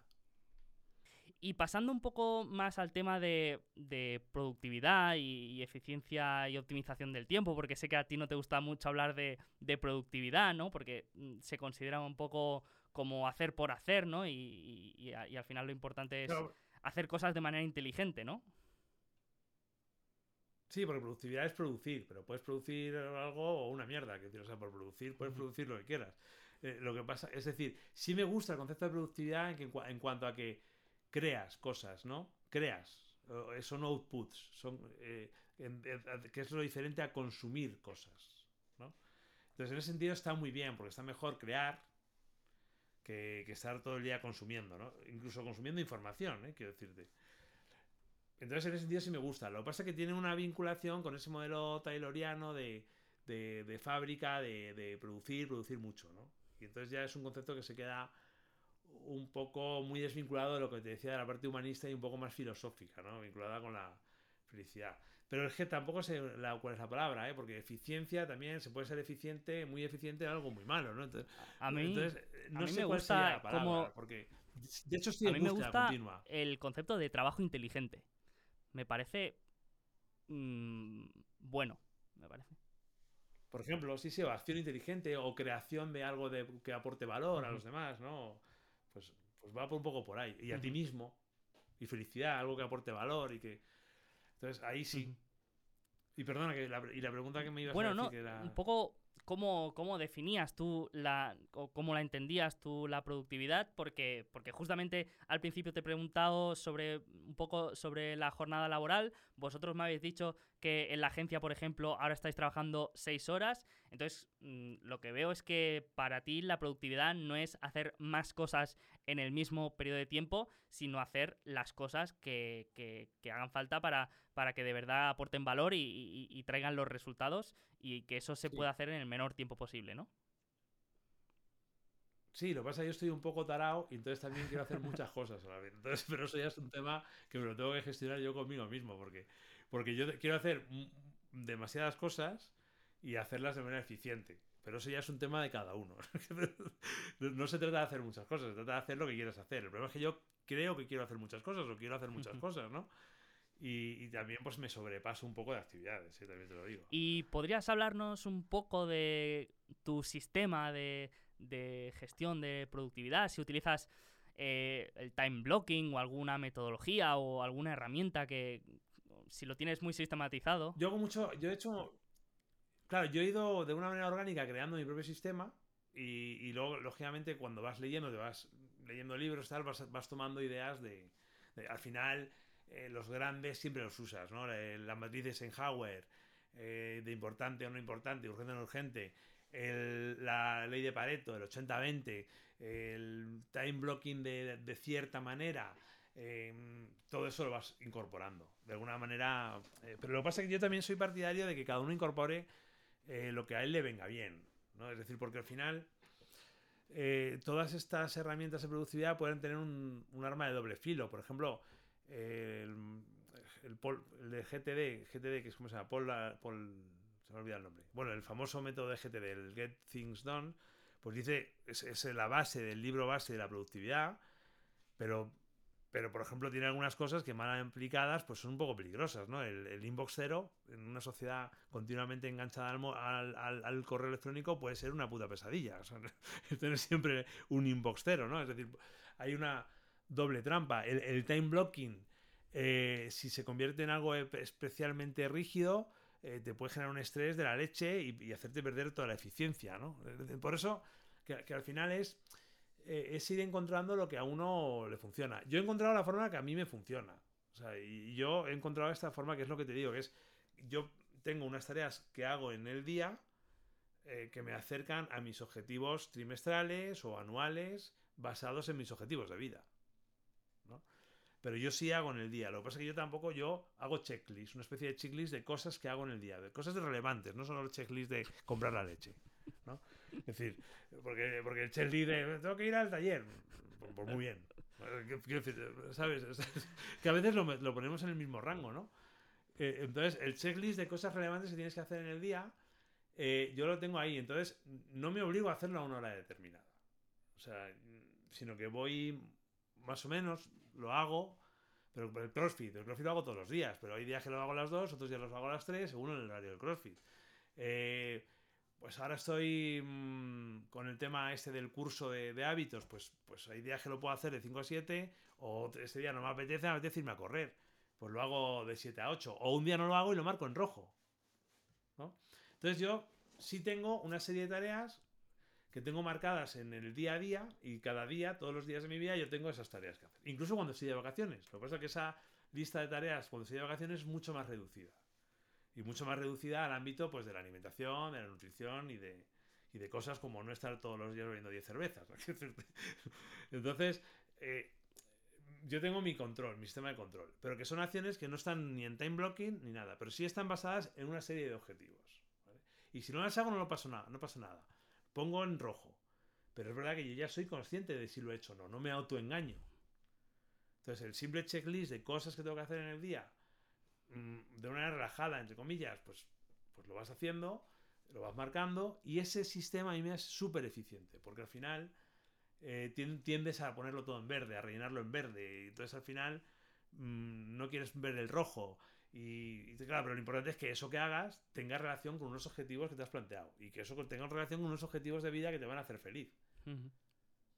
Entonces mi sistema parte de lo que yo hago en el día, de acciones muy concretas, pero que está basado en sí mmm, reflexiones mmm, trimestrales, anuales y de vida de lo que yo quiero hacer. Pero hay un momento para la acción y hay un momento para la reflexión. Por no caer lo que yo decía antes de la planificación continua. Hay un momento para la formación, para la información y otro momento para aplicar tus conocimientos. No puedes mezclarlo. O sea, es como si tú estás haciendo una dieta cetogénica, imagínate, y decides investigar sobre las dietas cetogénicas en el momento que la estás haciendo. Pues de repente encontrarás uno que te diga, no, es que esto no es ayuno, esto sí. O... Entonces al final no haces ni uno ni otro. Entonces, infórmate de las fuentes más fiables posible y luego actúa, pero no estés continuamente revisando tus sistemas de, de formación. Revísalos en momentos puntuales, trimestralmente, o los lunes, o los domingos, 10 minutos, pero no estés. Tienes que estar en la zona de acción. Y para estar en la zona de acción es saber instrucciones claras de lo que tienes que hacer y haber recibido la información en otra fase que no es en ese momento. Uh -huh. Eso a mí me funciona. Sí, justamente de, del tema de la información también hablas bastante en, en tu blog y, y, hablas de cómo la información transforma nuestro, nuestro entorno y, y yo creo que esas, eh, eso especialmente es algo que, que, a los que nos dedicamos a la inversión y, y analizar empresas y, todo este campo, pues lo encuentro fundamental porque eh, el 80% de lo que hacemos es buscar información, leer información, leer contenido, escuchar eh, podcasts o, o, o, webinars o... Es decir, estamos constantemente expuestos a, a información, ¿no? Y tú hablas bastante de esto, de, las diferentes, de los diferentes tipos de, información, de lo importante que es saber eh, separarlos y, de, lo importante que es enfocarse eh, en la información relevante, ¿no? Claro, eso que parece eh, fácil, cada vez es más complicado, porque vivimos en una, una, sociedad completamente infoxicada, ¿no? Entonces, el problema de ahora es un exceso de información. Entonces, claro, ¿qué, ¿qué, resultados va a conseguir en la dieta una persona que se pone a buscar por internet y se encuentra la dieta del limón, ¿no? Y se cree que durante, para adelgazar hay que tomar un zumo de limón todos los días. Pues, pues lógicamente dirá, pues vaya mierda, esto no funciona, ¿no? Entonces, claro, la suerte eh, la suerte y el trabajo, de alguna manera, es dar con ecosistemas de información relevante o positiva, ¿no? Porque dirás, bueno, que sesgo más tonto, ¿no? Porque a uno le parecerá esto bueno y a otro no le parecerá bueno. Pues no, yo que sí creo que igual que hay un canon estético de Miguel Ángel mm, que se hizo así, hay, hay una información que es válida y relevante y otra que no. Puede haber un montón de, de, discusión sobre ese tema. ¿no? O sea, si está basada en ciencia es información más válida o no, pero al final encontrar un buen ecosistema de información es, un puto regalo, porque al final eso es lo que a ti te va a ayudar a conseguir lo que tú quieres. Claro, si tú la información que aplicas es información que no tiene ninguna mm, aplicación práctica o que es mala, no vas a conseguir los resultados. Entonces vas a, perder mucho tiempo, te vas a desmotivar porque no estás consiguiendo resultados. Entonces, al final, eh, yo siempre digo que es tirar del hilo. O sea, tú, mm, alguien que esté escuchando este podcast, que no es por tirarnos el rollo, pero claro, yo sé que tú ya tienes relación con Fernando, que para mí es un crack de, todo este tema. Y, luego también está por ahí, pues estará Marcos Vázquez en el tema de alimentación. Y luego está, eh, pues en finanzas, Paco Lodeiro, por ejemplo, que yo admiro mucho. Entonces, al final, yo todo, todo lo que he probado de todas estas personas, que, estoy teniendo la suerte de conocer a muchos, ¿no? A mí me ha funcionado. Pero no todo el mundo tiene la suerte de encontrar ese ecosistema de información realmente útil y relevante. Entonces tenemos que enseñar a los niños desde pequeños, sobre todo en una sociedad tan infoxicada, a una de las asignaturas debería ser cómo localizar y encontrar, la información relevante. Porque información más acción, información válida más acción inteligente es igual a resultados. Sí, sí. El otro día justamente eh, estaba discutiendo con, un amigo que, vino a casa y me preguntó por, qué no tenía tele. Yo, no tengo televisión en casa y, eso derivó a una discusión de por qué mm, era necesario ver las noticias cada día. Y yo pues decía que, claro, que, sí, que las noticias podían ser verdad y, todo lo que tú quieras y que es importante estar informado, pero que eh, en tu vida tiene un impacto neto negativo. Y, bueno, la otra persona defendía que, no, que hay que estar informado, que no sé. Y, me he acordado de, eso, ¿no? De, sobre todo en el, en el, tema de las noticias, obviamente que es un, es un ejemplo bastante extremo, ¿no? Del bombardeo de, de impactos negativos. Pero, pero sí, sí, lo importante que es... Eh, y aparte que lo ves, ¿no? Cuando, cuando hablas con alguien, cómo, cómo se ha un poco no sé si decir moldeado o, influido todo lo que, lo que ves, que, a veces mm, incluso ves a alguien que, dices, pero si pareces un robot hablando, ¿no? Si repites eh, de, la misma manera que, se expresa en algún medio. Eh, sí, sí, creo que de alguna manera una fuente de información tóxica puede ser muy perjudicial y aparte que es algo que, compone, ¿no? Porque es cada día que estamos, en cada momento estamos expuestos a información, por lo tanto, yo creo que, es algo que, tenemos que tener muy presente y elegir eh, de manera consciente a qué fuentes de información queremos estar expuestos. Es que no sé por qué, se considera que la información es como un poco inocua, ¿no? Da, da como la impresión de que, bueno, esto o sea, a mí me pegan un puñetazo, pues me hace daño, pero yo leer una noticia que me genera ansiedad, pues esto total no es tan inocuo. Eh, o sea, nos da la impresión de que es inocuo, pero porque no se hace la relación exacta, es decir, o sea, no es, no es, la información no es inocua, porque al final esa información que consumes, como digo yo, define la persona que vas a ser. Y la persona que vas a ser mm, actúa de una manera y tiene resultados de otra. Y en un ciclo, bucle de círculo vicioso te convierte en quien eres. Es decir, la información es, mm, puede ser literalmente mortal. Pero eso, esa relación no la hacemos. Es decir, si tú em, consideras que, lo que funciona es la base tradicional de la pirámide alimenticia y comes en función de esa pirámide, pues probablemente vivas 10 años menos, ¿no? Es decir, que, que, es decir, la información tiene un impacto sobre tus años de vida, sobre tu calidad de vida, sobre tu estado de ánimo. No es inocua. Tiene efectos en el mundo real, en el mundo físico. Pero no sé por qué, habrá que investigarlo. Parece que la información no es tan perjudicial como parece. Pero es muy perjudicial o, por el contrario, muy positiva. Para empoderarte, ¿no? yo estaba hablando con un amigo que es profesor y con gente también de vuestro mundillo de podcaster que había que montar un máster para la vida, ¿no? Y yo tengo clarísimo cuáles serían las asignaturas. Clarísimo. Me, interesa mucho. Asignaturas Por favor, eh, comenta las, asignaturas. es, que, es, que son. Es que hay asignaturas que, que es que vas a convertirte en una persona mucho más empoderada, mucho más libre y mucho más capaz. Que son las. Hay, hay varias, ¿no? Habría mucho que discutir sobre esto, pero finanzas personales, por supuesto, ¿no? Eh, nutrición, entrenamiento.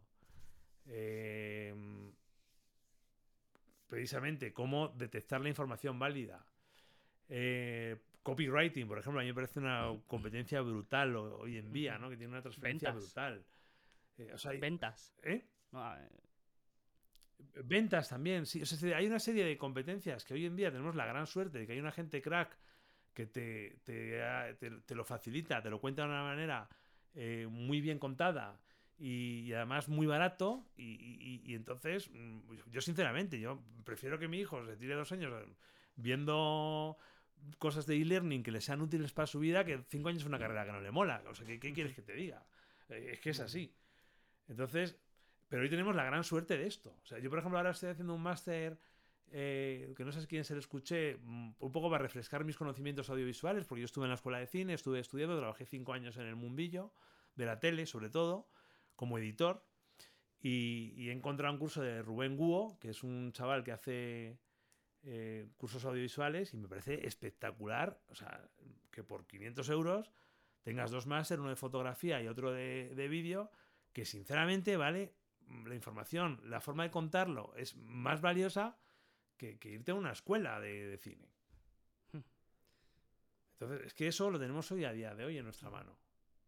O sea, yo creo que, en el futuro, si la gente em, aprende las competencias que tiene que aprender, aquello que no se enseña en otro sitio, yo veo perfectamente viable que mi hijo el día de mañana, si es capaz de, de aprender de toda esta economía digital, mi hijo pueda vivir muy bien sinceramente, aunque son un poco heavy, trabajando dos horas en una cafetería con un portátil, en cualquier parte del mundo. Y es, que esto es viable, esto no es un cuento que cuentan los gurús. Esto, no, esto es viable con la economía digital, con la descolonización y todo eso. Pero el problema es que eso no te lo van a enseñar en el, colegio, porque no les interesa, porque lo que interesa es que la gente sean esclavos y que intercambien su tiempo por dinero y, y cada vez más barato y cada vez por menos precio. Entonces todo eso no interesa. Por eso, algún día de todo esto acabará un máster que montaremos entre todos los. Pues eh, me, ha gustado mucho, me ha gustado mucho la idea del máster de la vida. Aparte, el naming me parece brutal, el máster de la vida. Eh, creo que lo petaría. Y, mm, quería comentar otra cosa mm, que, bueno, has, dicho el tema de, la infoxificación, ¿no? de la cantidad de de impactos que tenemos eh, cuando nos metemos en, Internet, en cualquier red social, al abrir el, la bandeja del mail, por ejemplo, y, eso hace que al final mm, llevar una tarea que requiera concentración y, foco, pues sea cada vez más difícil. Aparte, nuestro cerebro también se ha ido acostumbrando a pues a, TikTok, a YouTube, a todo el eh, contenido inmediato, rápido, cada vez nos cuesta más leer, mantener la, concentración, ¿no? Y, de esto creo que también has hablado y, no sé cómo tú, mm, si, es algo que, te es fácil o si haces algún tipo de, técnica para conseguir este deep work, porque has dicho que, trabajáis menos, eh, bueno, que, que intentáis ser más productivos ahí, yo creo que esto es importante. Entonces te quería preguntar cómo consigues tú el, deep work. Pues mira, a mí el deep work ya de entrada me cuesta un huevo porque yo estoy seguro que tengo déficit de atención. Es decir, un TDAH adulto no diagnosticado porque, porque no he ido, ¿no? Porque yo probablemente lo he gestionado de una manera que, lo he sabido controlar y reciclar, ¿no? Eh, eh, quiero decirte, que me perdone la gente que, a lo mejor lo tiene diagnosticado, pero yo por lo pues he leído mucho, estudié también psicología y, sociología en la Universidad Complutense y yo me veo claramente reflejado en, un... O sea, que a mí me cuesta el deep work, la leche. Pero, pero el, trabajo de foco lo llamo yo, ¿no?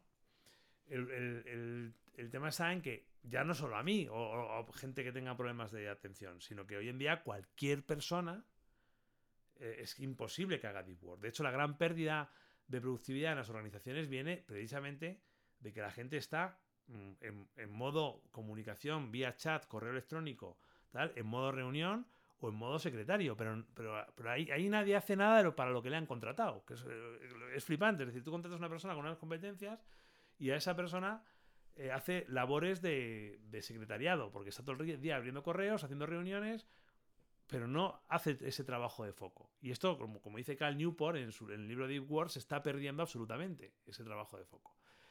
Entonces, lo primero que tenemos que tener en cuenta es que nosotros no podemos luchar contra eso. O sea, igual que no podemos luchar contra, mm, contra el contra comer comida ultraprocesada y que no te apetezca más. Pues esto es imposible. Entonces nosotros no podemos luchar contra esos distractores. Entonces no podemos porque nuestro cerebro está diseñado para precisamente estar eh, pendiente de las alertas porque de eso dependía nuestra supervivencia.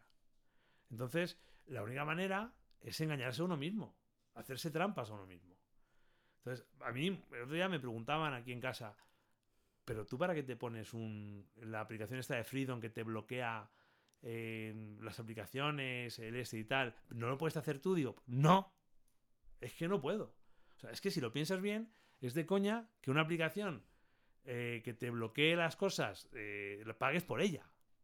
Dice, o sea, si fuera, si fuera tan fácil, no pagaría por una aplicación. Es que no podemos luchar con esa parte más básica nuestra. Entonces, la única manera es, yo mi móvil es cero notificaciones, no hay llamadas, a partir de una hora se me pone en blanco y negro. Cuando yo hago deep work, bloqueo con el Freedom todos los ordenadores portátiles, etcétera, etcétera. Tengo que hacer, vamos, malabarismos para, para no distraerme. Pero es que creo que no hay otra forma de hacerlo. Y luego, fíjate, hay, una, hay un problema con los generadores de contenidos, con los creadores de contenidos.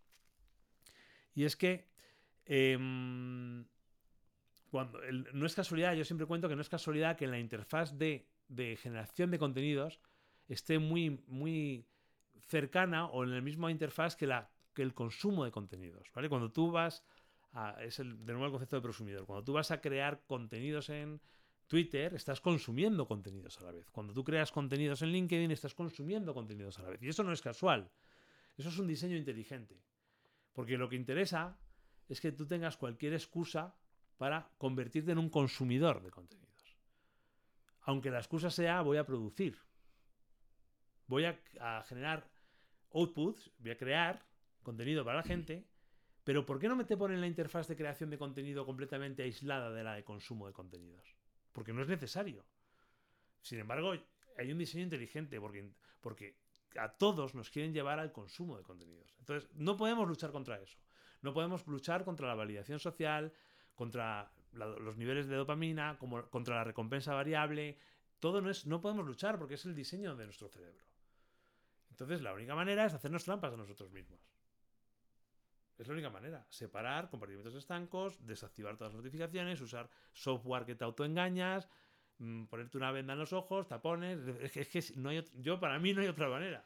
Sí, sí. Me, ha, recordado esto de, bloquearte aplicaciones y, tal. Yo tengo una aplicación también que me bloquea varias, varias webs que, que, a, veces se me va, e, es, increíble, porque vas a buscar algo en Google y a lo mejor se te va el dedo automáticamente sin tú pensarlo de manera eh, consciente, sin tú pensarlo, se te va eh, el dedo y pones YouTube o, pones eh, cualquier otra web que suelas, es, increíble. O cuando, está, cuando abres el móvil para mirar qué hora es y te das cuenta y llevas 20 minutos en cualquier aplicación, ¿no?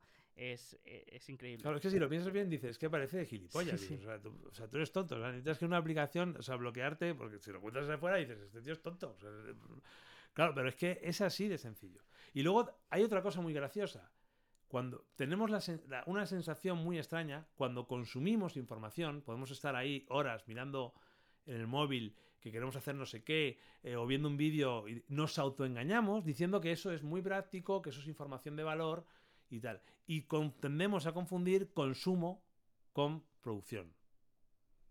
Tenemos a confundir. Entonces nos sentimos muy útiles porque decimos, no, no, si yo estoy aprendiendo de cómo montar este, eh, este estudio de grabación en mi casa y, llevo 10 mm, días viendo 70 horas de vídeo y esto es muy productivo. No es productivo, porque consumir no es lo mismo que crear. No tiene nada que ver. Lo que pasa es que nos autoengañamos con eso. Yo tengo en mi tabla de hábitos, tengo separados los inputs de los outputs. Los inputs es la formación, lo que entra. Los outputs son lo que yo creo. Lo que más cuesta es crear. leer un libro de hábitos es cojonudo. Eh, verte un curso de máster audiovisual es cojonudo. Hacer una canción ya cuesta mucho más esfuerzo. Hacer un artículo cuesta muchísimo más esfuerzo. Pero tendemos a confundir consumo con creación. No nosotros, nuestro cerebro tiende a confundirlo. Y se nos pasa la vida, ¿eh? Tú también has hablado en, eh, el blog, que, lo he visto, sobre el riesgo, ¿no? Y decías que cuando le hablas de inversión a, alguna persona, te suele decir que eso es muy arriesgado, sin embargo, luego se sube a un coche eh, sin, ningún problema, ¿no? Cuando a lo mejor eh, a un coche tiene mucha más probabilidad de, que te pase algo que, no, que no es la inversión. Eh, Tal cual, tenemos una percepción de riesgos completamente absurda. De hecho, yo eh, tenía una idea que había que hacer una página web de estadísticas de riesgos. Molaría una página web que tú entraras y, dijeras, ¿qué posibilidad tengo de que me pasara esto? Y de, y de esto otro y poder compararlo, ¿no? Molaría porque, porque somos muy malos, por supuesto, estimando riesgos. A mí lo de los coches me parece que hay un riesgo muy alto cada vez que uno coge un coche. Sin embargo, tenemos más percepción de riesgo cogiendo un avión. Sí, sí. Eh, comprar una tele de 4.000 euros parece que no tiene ningún riesgo, pero, pero invertir en acciones por 4.000 euros es una locura, te vas a morir. Entonces, sí, sí. sí. Y bueno, y el, el, peor, el peor es cuando pasa esto a los empresarios. Cuando un empresario cree que es un riesgo invertir en marketing. y ahí lo dejo. vale, vale, genial. Eh, pues eh, no sé si conoces una parte del podcast que solemos hacer a los invitados, que es el, cuestionario alfa, que son 10 preguntas cortas y, rápidas que, te voy lanzando para ver cómo respira. Y si las contestas todas, bien, eh, pues te vas a llevar un pase VIP para Alfa Positivo, que como sé que, te gusta el tema de, de, las finanzas y de la inversión, ahí también vas a tener cursos de, todo tipo, de, análisis de empresas, de valoración, de todo. Así que si, contestas las 10, eh, pase VIP de, alfa positivo, ¿vale? Oye, pues lo valoro mucho, lo valoro mucho, ¿eh? Y también te digo que, no me he preparado nada. No, no. Es decir, que eh, voy, a intentar ahí a ver si... estas preguntas son totalmente sorpresa. Es versión es el cuestionario versión productividad, porque normalmente eh, este, son preguntas de, empresas, pero este es versión productividad. Así que te las voy lanzando y, vamos a ver cómo, respiras, ¿vale? ¿Qué es lo primero que haces cuando te levantas? ¿Cómo definirías tu, tu, morning routine? Esto que se lleva tanto. Leer. Leer. Leer. Lo primero que hago cuando me levanto es leer una hora. Siempre, todos los días. Vale, vale. Qué bueno, qué bueno. Después, eh, bueno, puedo seguir, vamos, después de leer, eh, miro los proyectos que tengo en la agencia para o conectarme con el equipo y delegar las tareas, o, si no hay nada urgente y ya están organizados el día anterior, pues ya se organizan ellos. Después me voy a llevar a mi hijo al cole y me tomo un café largo tranquilamente con mis amigos todos los días, aunque se caiga el mundo.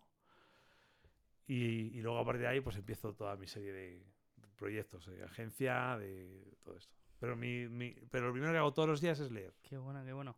¿Eres del club de las 5 de la mañana o, eso queda un poco lejos? Bueno, eh, a mí no me hace falta porque yo tengo como un reloj que todos los días me despierto más o menos a las 7, 6 y media, 7 y media y entonces me levanto a la hora. Ahora, levantarse con sueño también es una gilipollez, ¿eh? también te lo digo.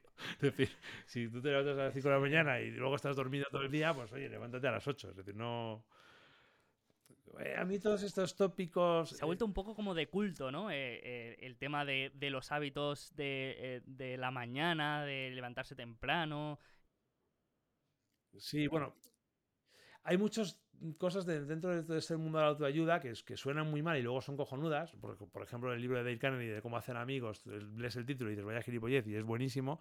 Y luego hay cosas que suenan muy bien y son una gilipollez. De lo del cinco, de las 5 de la mañana, pues oye, enhorabuena. A mí parece, a mí me parece una tontería. Que se trata de, de, de, estar tú cómodo, descansado y hacer las cosas bien a la hora que, que te venga mejor, ¿no? Eh, si a, si a las 5 de la mañana has hecho polvo de sueño, pues oye. Genial. Te lanzo la segunda. ¿Cuál es tu mayor fuente de distracción? Pues mi mayor fuente. Bueno, a ver, hay una fuente voluntaria que es eh, ver cine y cine documental y cine ficción que me flipa y veo mucho cine. Y esa es voluntaria. Lo elijo también, ¿eh? No, no hago un Netflix y voy enlazando uno a otro y luego me doy cuenta que estoy viendo a ver qué veo en lugar de ver algo, ¿no? Esa es una fuente elegida, pero luego la otra sigue siendo el tema del entorno digital. A pesar de todos los mecanismos que tengo limitados, limitantes, incluso en mi tabla de hábitos pongo que máximo media hora al día para distracción digital, lo suelo conseguir el 70% de los días, pero, pero sigue siendo una lucha diaria, eterna, infinita, que la vamos a tener todos hasta el día que nos muramos. ¿eh? es decir, la lucha con el entorno digital va a ser infinita. Sigue siendo. Porque aunque dedico media hora al final a, leer una noticia o, ver Instagram, que lo tengo limitado a tres, tres minutos, me parece, o algo así, y tengo otros tres minutos limitado en, LinkedIn, porque también es súper tóxico LinkedIn, ¿eh? por, mucho que digan lo contrario. ¿Tres mm, minutos? Mm, sí, tengo limitado. Me jode que, que, necesito esos tres minutos como un, como sí, sí. es verdad, es verdad. Em, ¿Cuál es el blog que más has leído en tu vida y que no te pierdes ninguna publicación? Pues mira, el de FS, blog, Farman ah, Street. Vale que habla de Farman Street, y, mm, y, el de James Clear, que es muy bueno porque se ha dado cuenta que, que, las newsletters de coñazo no las lee nadie y que lo ideal es dar tres ideas a la semana, entonces cojo uno. Son los dos únicos blogs a los que estoy apuntado con mis correos buenos. Luego tengo un correo test que van entrando ahí y, dedico media hora a la semana a filtrar y, y, a lo mejor alguno me lo quedo y me lo llevo a, vale, vale, vale. al otro. Pero no tengo. Solo esos dos son los únicos que, estoy suscrito, que es un mail semanal y que me llega a mi mail normal. Una herramienta sin la que no podrías vivir. Joder, sin Google Drive, este, ¿no? El, Work. ¿Cómo se llama ahora? El uh, Google Suite. no, el, Drive. Bueno. Sí, todo lo que es de Google de la ofimática. O sea, yo no podría vivir sin un Google Sheets. Eh, este. estás atrapado en, el ecosistema Google, ¿no? En el ecosistema Google porque es mucho más divertido, la verdad. Es mucho más versátil y mucho más bonito. Vamos, yo eh, sin eso no podría vivir. Perfecto. ¿Qué libro te influyó más en tu forma de ver los hábitos y la productividad? El de Tim Ferris. Ya sé que es un tópico, pero fui, fue el que a mí me hizo cambiar mi mentalidad acerca de los negocios y de todo. La vida, ¿cómo se llama? La jornada laboral de cuatro horas. La vida, la vida laboral de cuatro horas. Ese fue el que más me marcó, sin duda. Un hábito que te haya mejorado la vida. Mm, el deporte, por supuesto. deporte y el leer. Pero el deporte es, imprescindible. Yo tengo 10 años menos desde que hago CrossFit. desde que hago CrossFit todos los días, de lunes a viernes, ¿eh? No dos días. CrossFit ahí a saco de lunes a viernes. Y, también eres runner, ¿no? Si no me equivoco. Te he visto. Sí, pero ya lo supongo de hobby. Te he visto ahí por Strava. Voy de semana, que ya para mí es. Comparado con el CrossFit es como un paseo. Es como que. es mi rato de relax absoluto. Hábito que más te haya costado conseguir. Mmm pues hombre, el de dejar de fumar me costó un huevo, ¿eh? Y dejé de fumar hace 15 años ya, hablando de esto. Eso me costó muchísimo, porque todo lo relacionado con las sustancias adictivas, pues es un poco difícil. Ese fue el que más me costó. Y el deporte, coger adherencia al deporte también muchísimo. Adherencia es lo que te digo, no es ir dos días y hacer el moñas en la sala de máquinas, ¿no? Es decir, al final me dado cuenta que cuesta menos ir cinco días a hacer crossfit a, los, a saco que ir dos días a hacer el moñas. Entonces, conseguir esa adherencia de, continua que te hace aumentar fuerza continuamente, todo esto, me costó muchísimo. Mucha prueba y error. De muchas cosas. ¿Qué defecto crees que le pondrías a tu sistema de productividad actual? Pues que no cuesta explicarlo y comunicarlo de una manera sencilla. Porque es algo que no es sencillo, es muy sencillo cuando se entiende, pero que no es eh, mm, tan fácil de, de, entender y enseñar. Estoy trabajando en ello. Es sencillo para mí. ¿Qué sistema de productividad o, herramienta le recomendarías a tu peor enemigo? ¿El time blocking, el, sistema Pomodoro, el bullet journal? Quiero decirte, a mí yo tengo un amigo que, seguro que también me escucha, que es Miguel Franco, que es un firme defensor del GTD, que hemos tenido además bastantes debates eh, sobre este tema, pero yo a mi peor enemigo le recomendaría el GTD.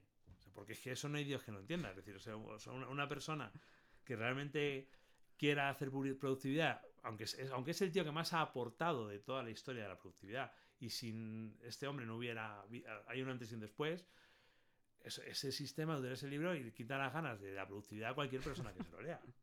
Es decir, o sea, si tú eres una persona mm, muy eh, de, mucha reflexión, de poco como soy yo, puede ser Fernando, por ejemplo, o tú, que somos gente eh, en ese sentido muy reflexivos, pues lo podemos entender, pero la mayoría de la gente va a decir, ¿qué coño me está contando ese tío? Porque aunque luego es muy bonito, la curva de aprendizaje, al principio es un... dices, madre mía, prefiero no ser productivo. Pero bueno, el hombre era la primera versión, era el, que inventó esto. Entonces, claro, como cuando se inventó el cine, pues no iban a hacer la mejor película en los, en los orígenes. Sí, sí. Yo quizá le recomendaría eh, e, el pomodoro este que se ha puesto tan de moda, pero yo creo que e, esa técnica te, puede coger tal nivel de, estrés, el estar pendiente de, los 20 minutos, de los 5 de descanso, de, volver a trabajar, que yo, creo que lo acabaría volviendo loco y, creo que iría por el pomodoro, que es que aparte... el pomodoro también tiene su gracia. Sí, sí, ves los calendarios de la gente en todos los colores. una lucha contra él mismo ahí con el pomodoro. Es muy gracioso. Sí, sí, yo, lo encuentro más estresante que, que, hacer el propio trabajo, ¿no? Así que yo creo que, que iría por, por este. Y última pregunta. ¿Qué dirías que es lo más relevante que has aprendido en los últimos años? Eh, lo más relevante que he aprendido es a, tener paciencia y, a saber gestionar a, mm, mínimamente, de una manera mínimamente relacionable a, las personas, ¿no? Que es lo más difícil. Porque todo lo que tú controlas, que haces tú, pues es muy fácil, es tú con tu mecanismo, pero, pero liderar, yo no es que me considere un líder, ¿no? Pero, pero creo que alguna vez es, lidero un poco, ¿no? Entonces, eh, liderar es lo más difícil que hay. Eh, sacar adelante proyectos cuando están involucradas personas. Genial, Carlos. Pues me ha encantado esta charla. Creo que hemos tocado muchos temas y, se puede aprender bastante de ellos. También si, si alguien pues, quiere tirar más del hilo y seguir eh, pues sabiendo más, pues le recomiendo que, vaya a tu blog, habitocracia.com, porque al final todos los temas que, hemos ido tocando pues están, eh, están relacionados con algún artículo que, hay en tu blog. Así que yo recomiendo enérgicamente visitar ese blog. Aparte está muy bien escrito, muy bien presentado. A mí me, gusta mucho.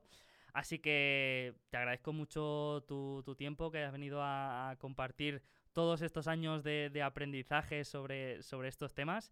Y por supuesto tienes pase VIP para Alfa Positivo para seguir aprendiendo, seguir aprendiendo de, inversión, de finanzas, de, análisis de empresas, que espero que, te guste porque Por ser un ecosistema positivo, eso es cojonudo, tener acceso a algo bueno. Sí, sí, ahí tenemos, tenemos un buen, un buen ecosistema de, cursos, de análisis de empresas, también tenemos eh, comunidad, así que encantado de, tenerte por ahí. Y nada, seguimos hablando y muchísimas gracias por todo. Muchas gracias a ti, Sergio. La verdad que ha sido un placer y, nada, pues encantado de haber estado por aquí también. Pues muchísima suerte con, con todos los proyectos y seguimos en contacto.